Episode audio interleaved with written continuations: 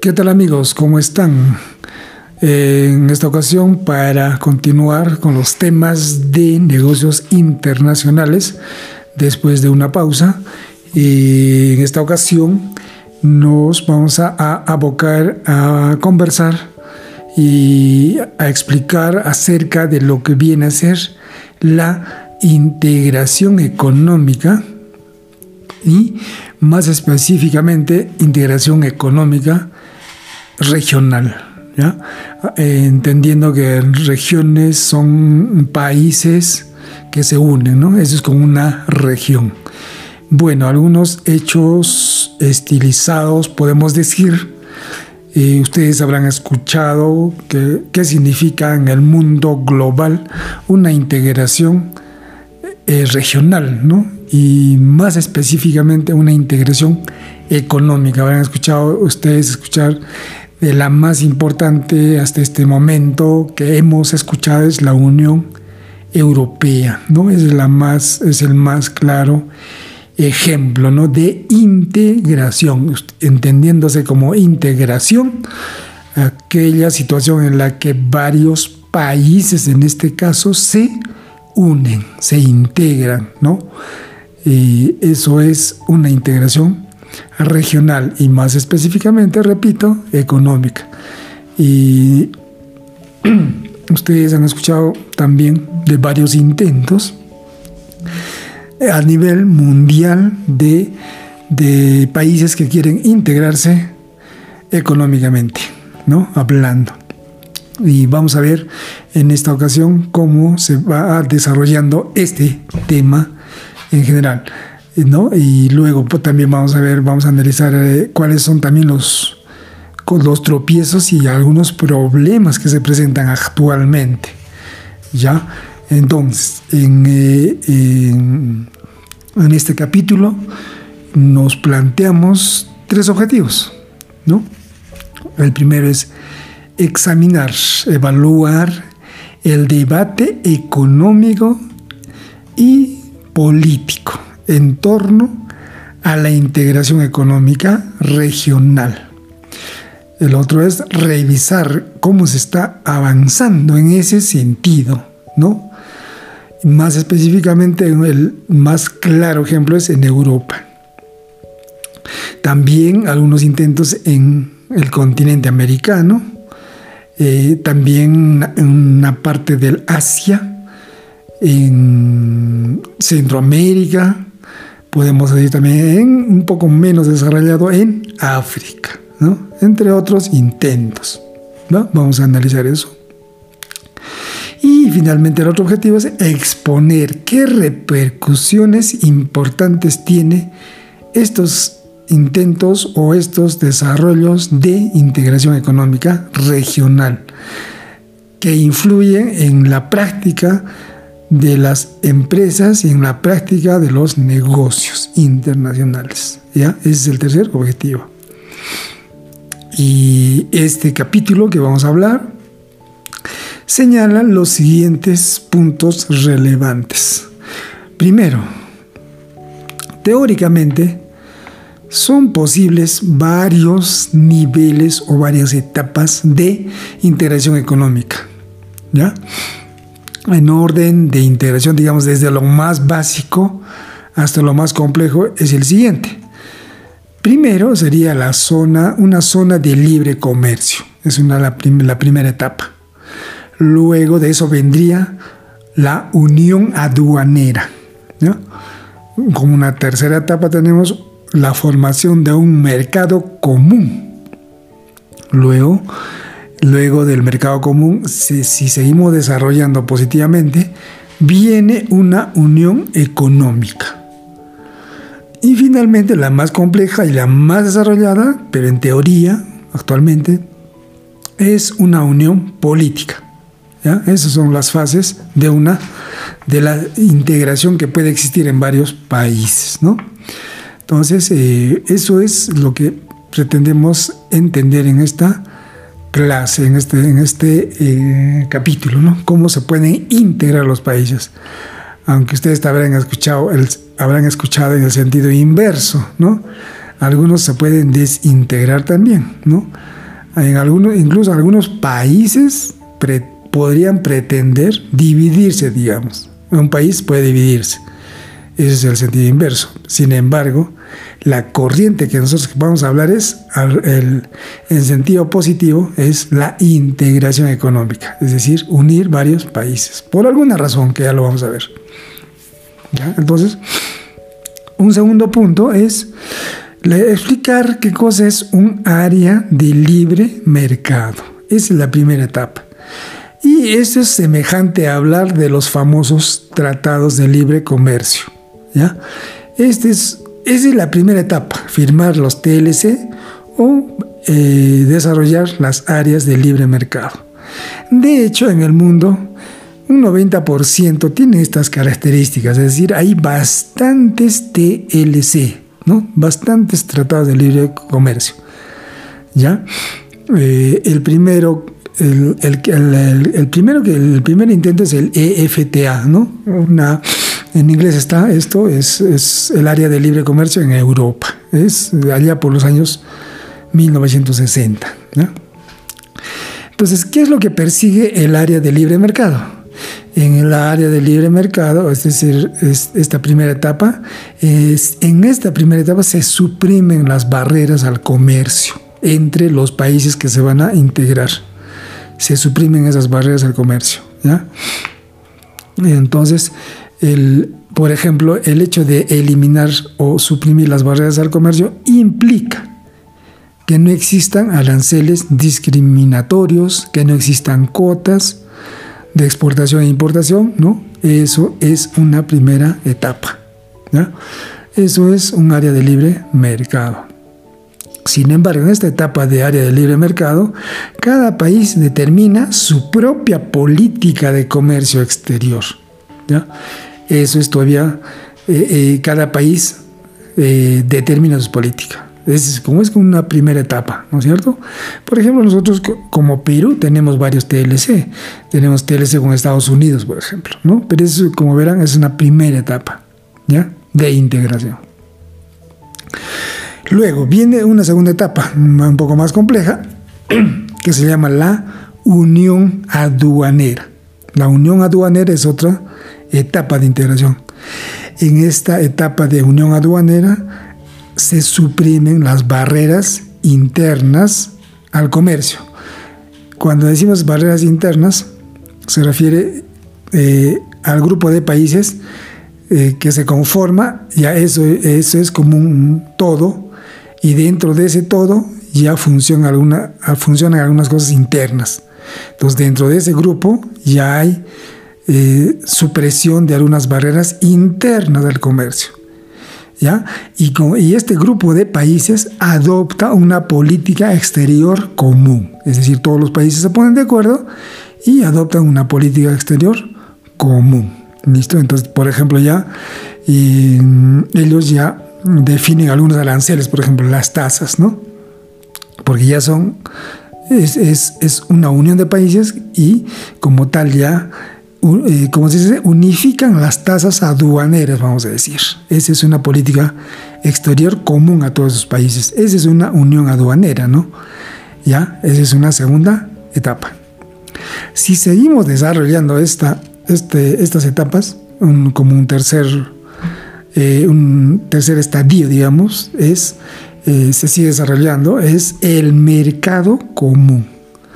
Un mercado común es parecido a la unión aduanera, salvo que en este mercado común se permite que los factores de producción se muevan con libertad entre los países. Imagínense, ¿no? Que el capital, ¿no? Y los trabajadores se movilicen a través de todos estos países libremente, ¿ya? Sin restricciones. Entonces, eso ya es un mercado común. ¿Perfecto? En el mercado común, el factor capital y el factor trabajo, y también el capital financiero, obviamente, involucrado, se moviliza libremente. Este, un, un digamos, un ejemplo sería pues que en toda Europa, en la Unión Europea, ¿no? los trabajadores se mueven a través de todos esos países que conforman esta integración. ¿no? no hay restricciones para movilizarse, tampoco hay restricciones para invertir entre los países. ¿no? Un alemán puede invertir en España, ¿no? uno de Inglaterra puede invertir a Italia, ¿no es cierto?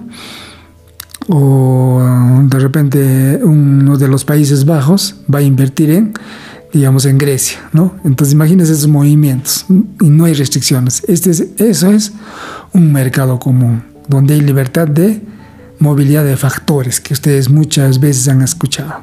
Esa es una integración, es una etapa de, una etapa de desarrollo que se llama mercado común. ¿Ya? Ahora, también luego de eso, si se sigue desarrollando, existe una unión económica. ¿Ya? Y la unión económica comprende también una integración incluso más estrecha. Y la característica más importante es acá es que aparece una moneda común para todos esos países. ¿ya? Esa es una unión económica. Es decir, una unión económica genera una moneda para todos estos países. ¿ya? Entonces, y, y es más complejo porque aquí se homologa varias cosas. Se homologan en principio una política fiscal para todos los países. Se homologa, es decir, todos los países deben aplicar, eso se llama homologación, se debe aplicar la misma política monetaria. Y, ¿por qué no decirlo también? En la política laboral, por ejemplo. Toditos deben aplicar la misma política laboral en esta unión económica. Y el más claro ejemplo hasta ahora conocido y el más superior es la Unión Europea. Esa es una unión económica. ¿no? Porque ustedes saben que ahí las políticas fiscales y monetarias, todas están homologadas, todas son parecidas. Entonces se puede, se puede manejar, es decir, a toditos los países se ponen las mismas condiciones que, que para, para aplicar la política fiscal la política monetaria. Y ustedes saben perfectamente cuáles son los instrumentos de política fiscal. Por ejemplo, las tasas impositivas, ¿no? Los impuestos, toditos se uniformizan. Eso es, tasas fiscales se uniformizan. Para la política monetaria, igualito, ¿no? ¿Qué cosas se maneja para la política monetaria? Ustedes saben que tiene que tener principalmente una estabilidad monetaria, una, ¿no? Eh, un tipo de cambio estable Lo más importante esos dos, ¿no? Para la política monetaria. Y, bueno, obviamente la política laboral, ¿no es cierto? En la política laboral es muy importante el factor trabajo y también toditos los países deben aplicar casi la misma política laboral. ¿Listo? Eso es la unión económica. Hasta ahí se ha llegado en, el, en el momento, ¿no? Unión económica en el mundo. Ha habido intentos, pues, ¿no? Un, intento, por ejemplo, cercano para nosotros es la comunidad andina de naciones, ¿no? ¿Quiénes conforman esto? Está Ecuador, está Bolivia, está Perú y está Colombia, ¿no? Y eh, estos países querían hacer una unión económica, pero se quedaron en, eh, en las primeras fases, ¿no? Se quedaron en, el, área del libre mercado, ahí se quedaron, pero no se pudo avanzar más. Pero el más avanzado es la Unión Económica Europea o la famosa UE, es la más avanzada hasta ahora. Salvo, alguien podría decir, ¿y qué pasó actualmente con Reino Unido? Ese es otro problemita. Pero hasta ahora, la más importante es la Unión Europea ya con esa salvedad de el Reino Unido que actualmente en este momento se está discutiendo que luego lo vamos a ver pero ahí se ha desarrollado hasta ahí si seguimos desarrollando estas fases la más compleja sería la unión política ¿Ya? Y la unión política es la culminación lógica de los intentos por alcanzar una integración económica aún más estrecha. Es decir, es prácticamente la, la cumbre de toda unión de países ya se unen políticamente, ¿ya? Eh, una unión política bien establecida es la de Estados Unidos, ¿no? Es un claro ejemplo, pero Europa también quería o quiere seguir los pasos. Digo quería porque también Reino Unido tuvo algunos problemas, pero ahí lo dejaron. ¿ya? Eh, sería interesante que se llegue a esta unión política ¿no? de los países. Imagínense ustedes que se unan los países de manera política. Esa sería la más compleja. Entonces, esto es todo lo que acabamos de, de descifrar, de leer. Todas son esas son fases y en qué consiste. ¿ya? Ahora, eh, como un tercer punto, ¿ya? Eh, ¿qué implica la integración económica regional o la integración económica entre países que están casi juntos, ¿no? Integración económica regional. La integración económica regional es un intento por conseguir ganancias económicas de libre tránsito de mercancías e inversiones entre países vecinos. ¿ya? Ustedes saben que eh, hasta la fecha en nuestro curso en negocios internacionales hemos, hemos revisado en qué consiste la libre, el libre comercio, ¿no es cierto? Entonces, cuando quieren integrarse económicamente los países en una región, buscan eso, que el comercio sea libre. Y cuando el comercio sea libre, ustedes saben, por todas las teorías que hemos desarrollado, cuando es libre, ustedes saben que se generan ganancias económicas en este libre tránsito de, de bienes y también de inversiones. Ustedes saben, por teoría, que hay ganancias entre los países que integran eso. Y, por las teorías que hemos, hemos revisado también es que esta, al aplicar estas, este libre tránsito de bienes y servicios, ¿no? este libre comercio, se genera un juego de suma positiva. ¿Qué quiere decir? Que todos los países ganan. Ese es un juego de suma positiva. ¿Correcto? Por eso se hace la integración económica regional. Cuarto, no es fácil pues alcanzar, ni, mucho menos es más difícil sostener una integración de países, ¿no? Porque aun cuando generan beneficios para algunos sectores, ¿no? Porque hemos dicho que los beneficios de integrarse y del libre comercio siempre va a generar beneficios y los beneficios deben ser mayor que los costos. Entonces, cuando hablamos de integración, debe generarse eso, que los beneficios sean mayores a los costos y que estos beneficios sean, que sean para la mayoría, ¿no? Para la mayoría de agentes. Aún considerando los costos que deben pagar algunas minorías, ¿ya?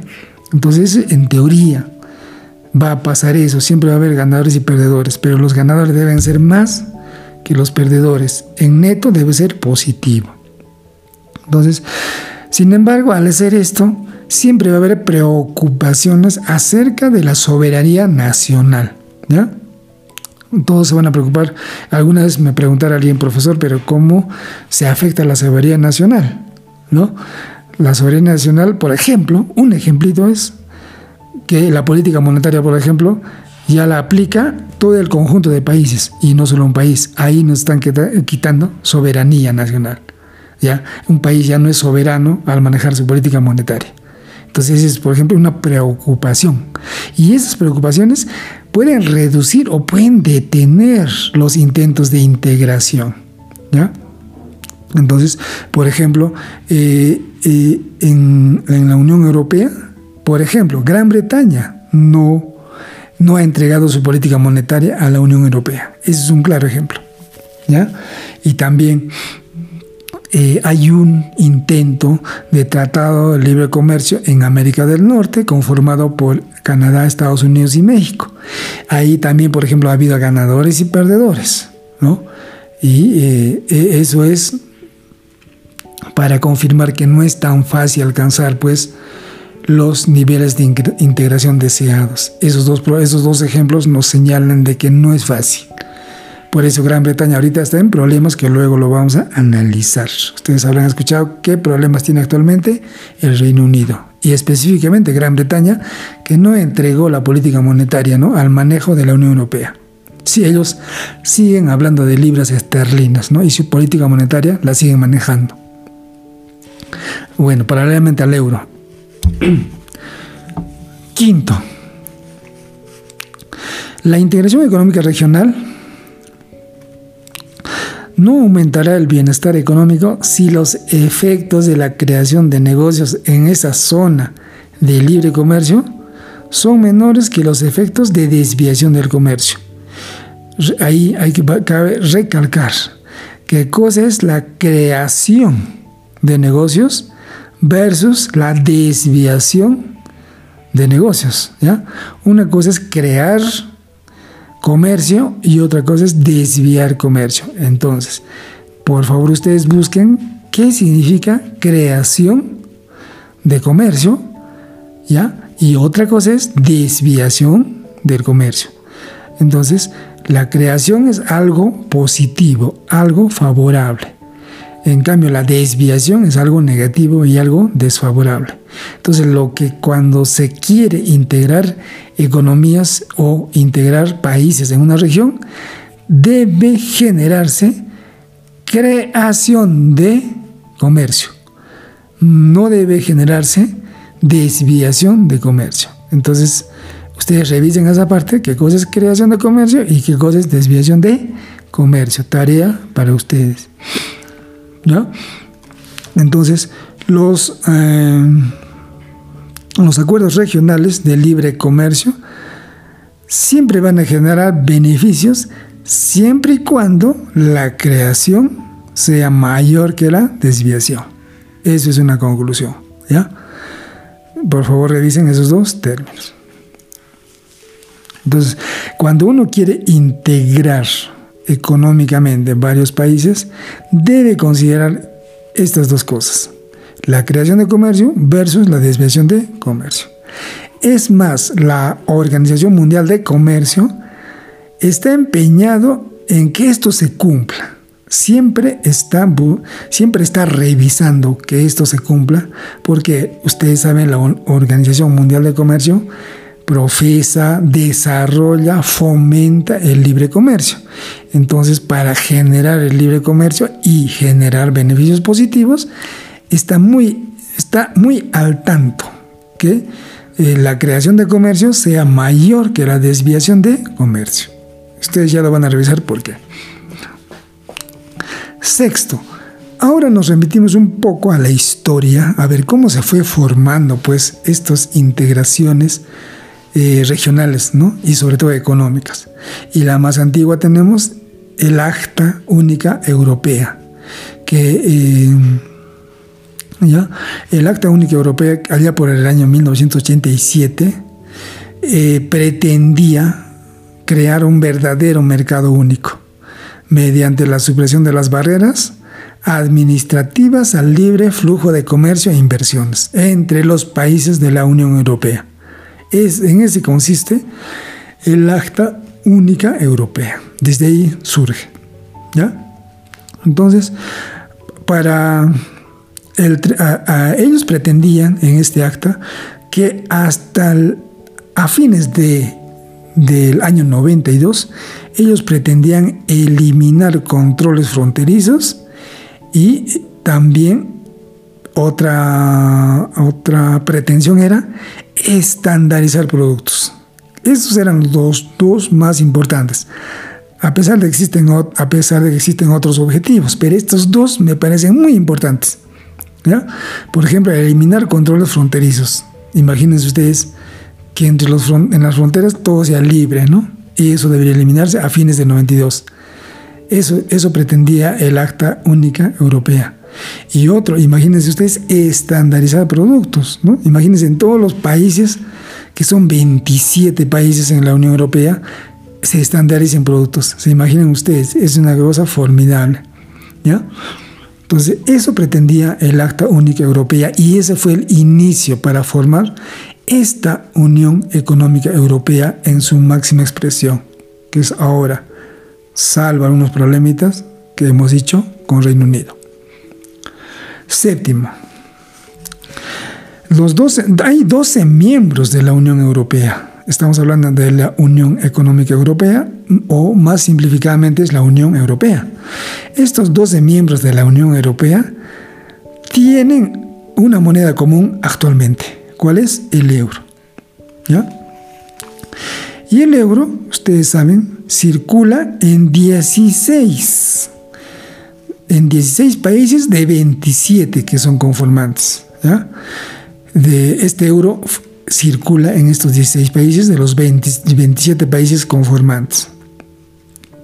Y para que, para que este euro circule, requiere, miren ustedes, algunas condiciones mínimas económicas en este sentido, porque se trata de una moneda, ¿no? Que se ha generado en esta Unión Económica Europea. La primera es la estabilidad de precios. Y ustedes saben en qué consiste la estabilidad de precios y en qué rangos fluctúa, ¿no? La inflación. A eso se refiere la estabilidad de precios, que es una condición necesaria. La otra condición es que la política fiscal sea firme. Es decir, imagínense ustedes un déficit fiscal que sea manejable. Ustedes saben qué cosa es un déficit fiscal. ¿no? Ustedes también saben qué cosa en política fiscal, cuáles son las tasas impositivas de impuestos. Eso, esa la política fiscal es fundamental para que el euro funcione. La otra condición es que el tipo de cambio sea estable. Ustedes saben que es un tipo de cambio estable, que no tenga muchos, no tenga burbujas o que se deja libre este, el, el mercado lo determine. Es decir, que un tipo de cambio sea estable. Es otra condición. ¿Ya? Y una condición que parece interesante también es que la tasa de interés sean convergentes a largo plazo. ¿Qué significa esto? Que la tasa de interés sean convergentes. En que todos los países la tasa de interés debe ser casi el mismo valor. Eso se llama convergencia de la tasa de interés, pero en el largo plazo. ¿no? Sin embargo, acá todas estas condiciones, todas estas condiciones, en algunos sentidos van a, digamos, van a socavar, van a mellar un poco la soberanía ¿no? Ese es el peligro, ¿no? Porque imagínense, este, manejar no es tan fácil todo esto, ¿no? Estabilidad de precios, política fiscal, tipo de cambio, tasa de interés, todo eso puede generar inestabilidad en la soberanía nacional y eso es totalmente discutible por algunos sectores. Algunos países que no tienen, digamos que no, no están necesariamente eh, manejando el euro son Gran Bretaña, Dinamarca, y Suecia, esos tres. ¿no? Y cabe recordar también que el euro se ha acuñado desde el 2002. Desde ahí es una moneda alternativa y que tiene un poco más valor incluso que el dólar. Eso es análisis de otro, digamos, eh, de otro tema podemos analizarlo, ¿no? ¿Por qué se da esto?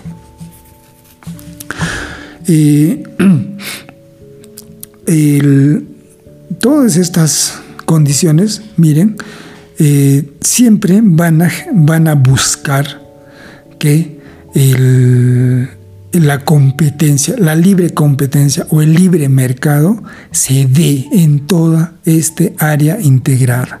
¿ya? Acá se busca la competencia de precios en todo el área de unión económica. Eso es lo que se busca. Un octavo punto. Eh, la Unión Económica Europea tiene varios organismos, ¿no? Varios organismos. Una de ellas es la Comisión Europea, ¿no? La Comisión Europea es un organismo de esta Unión Económica. También hay un Parlamento Europeo, ¿no? También hay un sistema judicial europeo, ¿listo? También hay un Consejo Europeo hay varias instituciones que tiene, han generado en Europa para integrarse. Pero la primera, la más básica, es la Comisión Europea. Y esta Comisión Europea adopta una postura muy activa en lo que se refiere a determinar normas o leyes, ¿ya? y sobre todo económicas. Genera normas para, para, para facilitar la competencia. ¿Ya? Esta comisión, como es, esta comisión europea se preocupa mucho en la economía, ¿ya? Genera o fomenta la competencia y controla mucho las, las fusiones, por ejemplo, entre empresas, las adquisiciones de empresas, las integraciones empresariales, ustedes saben, está controlando esto bastante la Comisión Europea. ¿Por qué? Porque no quieren generar monopolios cuidan mucho eso. Lo que la Comisión Europea es buscar es la competencia y cuando está, eh, cuando en, su función siempre está revisando a ver qué empresas, digamos, entre todos estos países participantes de la Unión Europea, está, eh, algunas empresas siempre, hay una estrategia que ustedes saben que es la fusión o adquisición. Entonces esta, esta Comisión Europea siempre va revisando periódicamente a ver qué pasa con las empresas internacionales que se fusionan o que se compran o que se integran estas empresas para no generar monopolios, ¿no? Para no generar, digamos, este mm, eh, poder en algunas empresas, ¿no? Entonces esta comisión va controlando eso, esa es su principal función y va generando normas. Lo que acá la Comisión Europea es generar la mayor competencia posible dentro de la Unión Económica Europea o simplemente en la Unión Europea. Noveno, creo que ninguna otra iniciativa de integración económica regional se acerca a la Unión Europea. Es decir, esta es la más desarrollada de la Unión Europea o la Unión Económica Europea. Es la más desarrollada. ¿Por qué? Porque es importante a nivel mundial. Es importante económicamente, ¿por qué? Porque es importante económicamente y también vas a decirle ya políticamente. ¿Por qué? Porque le hace frente a Estados Unidos y también le hace frente a Rusia. Entonces, Europa se ha propuesto ser un, esta Unión Económica Europea se ha propuesto ser un referente a nivel mundial en términos económicos y sobre todo también en términos políticos, porque tiene influencia a nivel mundial la Unión Económica Europea. Entonces, ese es su objetivo, ser un referente y hacer competencia a Estados Unidos y Rusia. ¿ya? Eh, este, es, este es el más desarrollado.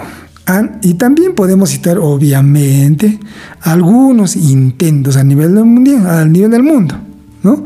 Eh, el segundo en importancia puede ser el TLCAN, ¿no? el TLCAN, o el Tratado de Libre Comercio de América del Norte, y está conformado por Canadá, Estados Unidos y México, estos tres, ¿no? Es, un intento, pero ahí han quedado, es un tratado de libre comercio, no han desarrollado más, porque ustedes saben, eh, algunos problemas que se presentaron con el último presidente de Estados Unidos. ¿no? Eh, si estamos hablando de tratado de libre comercio y se, supone que deben liberar las fronteras y todo lo que todo lo contrario quiso hacer el presidente de Estados Unidos actual, ¿no? Hacer un muro. Entonces eso eso contraviene, pues, ¿no? Entonces por eso es que no se ha desarrollado STLCAN en América del Norte. Listo, tiene problemas todavía, ¿no? Ahora, el otro intento interesante también que nos involucra es el Pacto Andino. Bolivia, Colombia, Ecuador, Perú y Venezuela. Pero Venezuela ya, eh, bueno, quiere retirarse porque ustedes saben los problemas que tiene, ¿no? Más bien quiere irse a Mercosur. Y hablando de Mercosur, Mercosur lo, eh, lo fundaron, vamos a decir, lo empezaron a, crear eh, Brasil y Argentina. Y de paso este, se integraron Uruguay y Paraguay, ¿no? Y aunque también estaba Venezuela tratando de irse al Mercosur, también intentos de Chile, ¿no? Pero también no se ha desarrollado mucho porque ustedes saben que para, para, para unirse estos países, eh, ¿qué necesitan? Fundamentalmente la homologación de políticas, ¿no es cierto? Eso es lo más importante. Entonces, solamente con mencionar Venezuela, ya podemos decir eh, cuáles, cuáles son los obstáculos que se pueden presentar. O si nosotros queremos hablar del pacto andino, ¿no? Estos cinco países, Bolivia, Colombia, Ecuador, Perú y Venezuela. Imagínense homologar nuestra política monetaria y fiscal. Si es un poco complicado todavía, ¿no es cierto? O sea, tenemos para rato eh, desarrollar esto, si es que se quiere desarrollar. Hay otros también, eh, otros ejemplos, ya hemos dicho el Mercosur, eh, hay en Centroamérica también, ¿no? los países caribeños, eh, el, ASEAN, ASEAN con S, con ASEAN en el sureste asiático, también los, han querido hacer una, una, una integración económica regional. creo que el menos desarrollado es el África, ¿no? Muchos intentos, porque, pero solo intentos, ¿no? Y quedaron ahí. Y, pero la más reciente y también nos involucra a nosotros es la APEC, la Alianza del Pacífico, ¿no?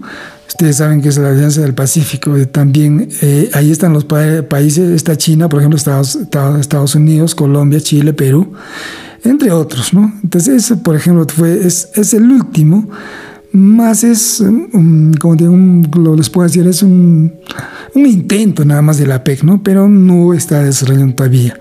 El, en el, el APEC se formó en 1990, ¿no? Y claro que se han unido muchos países y estos países, estos países que conforman la APEC, entre ellos está Perú, eh, estos países en total manejan o generan el 55% del Producto Nacional, perdón, el Producto Bruto de todo el mundo, ¿no? El 55%. Ahí está, pues Estados Unidos y China, para empezar. Perú con un margen poquito, pero ahí va. Y también entre todos estos países de la APEC mueven el 49% del comercio mundial. Es un buen intento de la PEC, pero más que todo creo que ha sido un intento político para no marginar a Estados Unidos y que Estados Unidos no se, digamos, no se sienta excluido por los países asiáticos. Entonces generaron el APEC. Eso es un intento, pero no desarrollaron más, eh, más que teóricamente, ¿no? Nada más. Solo hay reuniones, pero las reuniones no avanzan, ¿no? El más avanzado, como conclusión, siempre va a ser la Unión Económica Europea. No llegaron a la Unión Política, porque ahorita están en la Unión Económica, pero simplemente se llama Unión Europea. ¿Ok? Entonces, hablando de Unión Europea, la creación de mercados únicos en la Unión Europea, como bien desarrollado, y también el intento en América del Norte, significa que muchos mercados antes estaban protegidos de la competencia extranjera, pero ahora ya están libres. Ahora esas economías están abiertas, ¿no? Ya se puede comprar y vender, se puede invertir ahí, ¿no? Pero en América del Norte solamente están esos tres. En, Europa ya sabemos quiénes somos, son 27. No hay más, ¿no? ¿No? Pero en estas integraciones, estos intentos, siempre se pretende desproteger economías, ¿no? Entonces se, abren las economías. Estos son, estos dos son buenos intentos, dos buenos intentos, pero la mejor la Unión Europea.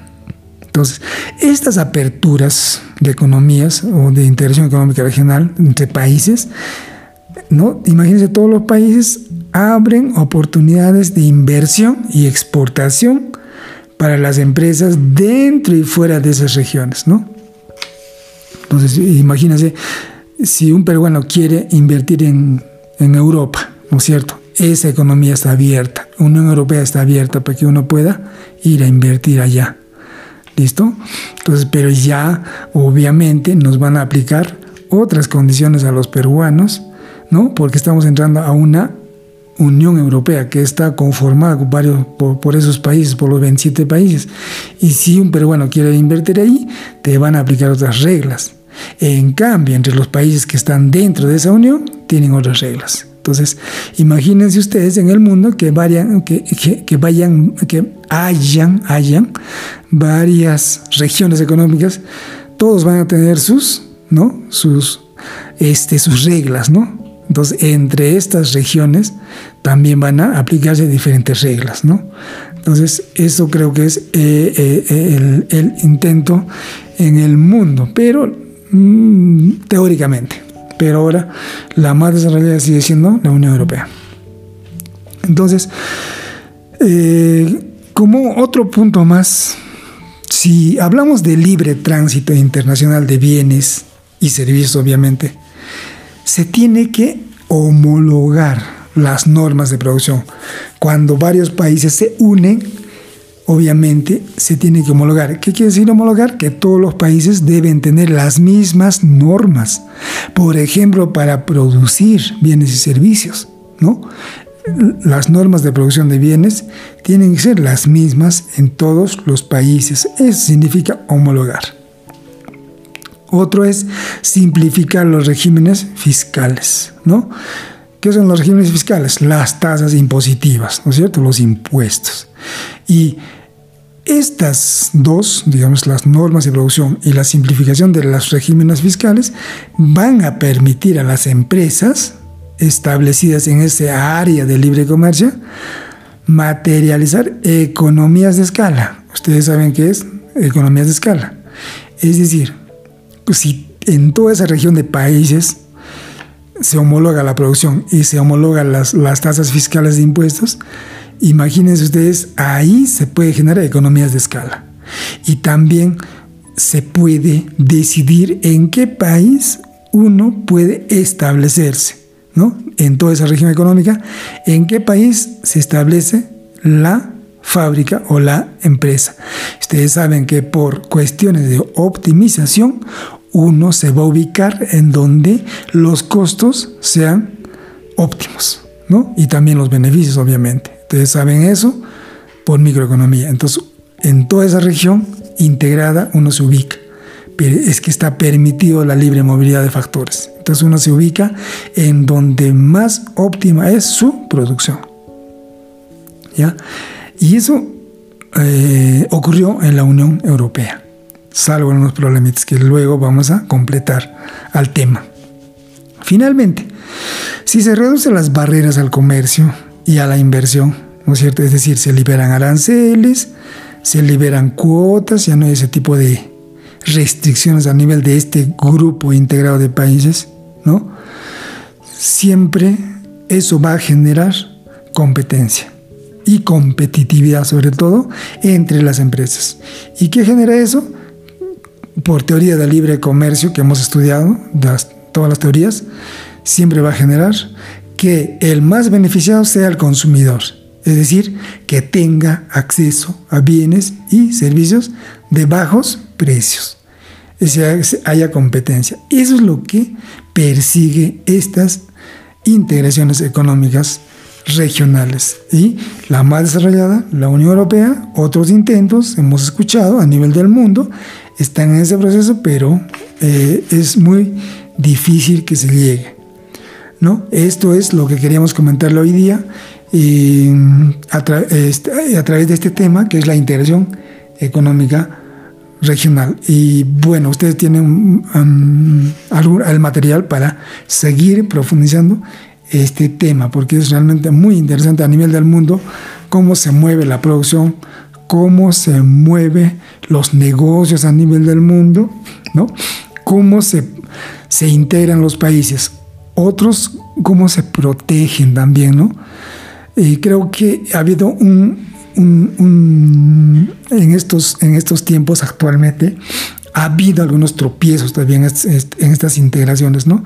En la Unión Económica Europea ha habido este problema de, de que el Reino Unido quiere salirse de la Unión Europea. Ese es un problema.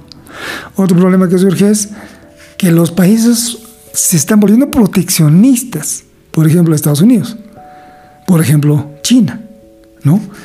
Por eso también surgió esta guerra comercial entre Estados Unidos y China. pero eso hace reflexionar, ¿no? ¿Por qué es que Estados Unidos se protege y también China? ¿No? Y ustedes saben cuáles son las formas de protegerse. Entonces, no siempre esta integración está yendo, esta globalización está yendo, digamos, hacia adelante, sino que hay problemas todavía que hay que discutirlas, las razones por qué se está presentando. Creo que eso lo vamos a analizar en un siguiente capítulo o un siguiente tema del curso de negocios internacionales. Nos quedamos ahí. Gracias.